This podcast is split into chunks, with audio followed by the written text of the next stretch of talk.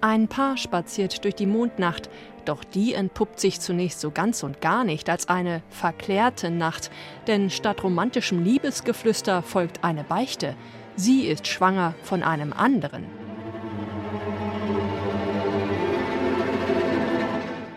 Das Unglaubliche geschieht. Er akzeptiert das fremde Kind und ihr Atem küsst sich in den Lüften, wie es in dem Gedicht Verklärte Nacht von Richard Demel heißt. Arnold Schönberg vertont das Gedicht 1899 und macht daraus eine Art sinfonische Dichtung im Kleinformat. Denn statt für ein Orchester setzt er es für ein Streichsextett um. Noch ist der 25-Jährige weit entfernt von seiner späteren Zwölftonmusik, noch orientiert er sich eher an Spätromantikern wie Brahms, Wagner und Mahler.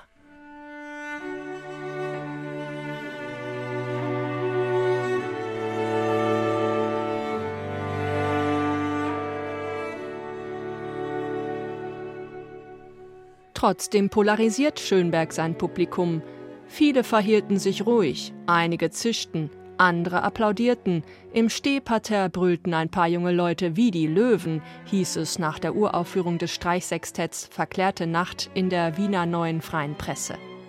Und ein Mitglied des Wiener Tonkünstlervereins soll gar in seinen Bart gemurmelt haben, das klingt ja, als ob man über die noch nasse Tristan-Partitur darüber gewischt habe.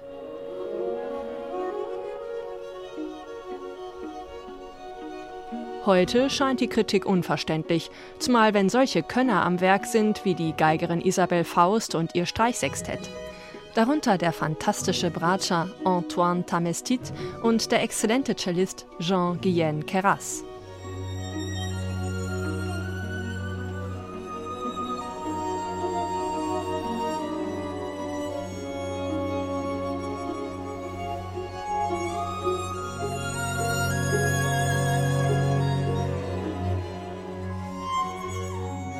Elfenmusik, gezirpt von der wunderbaren Isabel Faust. Faust zählt nicht umsonst zu den vielseitigsten, stilbewusstesten und tiefschürfendsten Geigerinnen unserer Tage. Sie kann das vibratolos barocke Spiel ebenso wie das klassisch ausformulierte, die vollmundig romantischen Töne ebenso wie die abstrakten Klänge zeitgenössischer Musik. Oder eben auch diese Töne,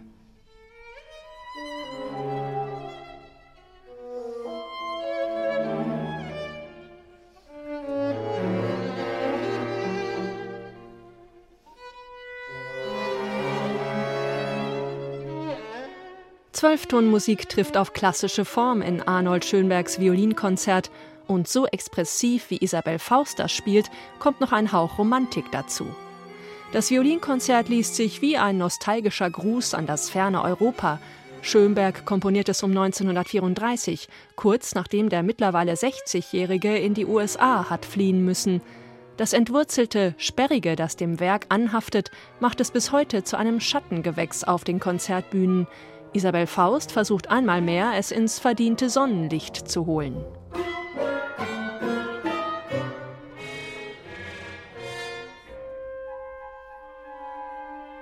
Charakterstarke Begleiter findet Isabel Faust in dem schwedischen Radiosinfonieorchester und Dirigent Daniel Harding. Eindrucksvoll belegen sie, dass sich Herz und Vernunft nicht ausschließen müssen, gemäß Schönbergs Credo, nachdem auch der Verstand, während er sich auf Richtigkeit und Logik konzentriert, nicht nur Trockenes und Reizloses hervorbringen darf. Isabel Faust folgt ihm aufs Wort und zeigt erneut, was für eine wandelbar facettenreiche Künstlerin sie ist.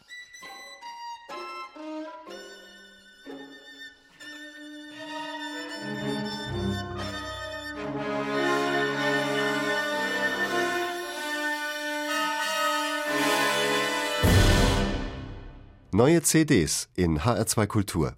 Weitere Rezensionen auf hr2.de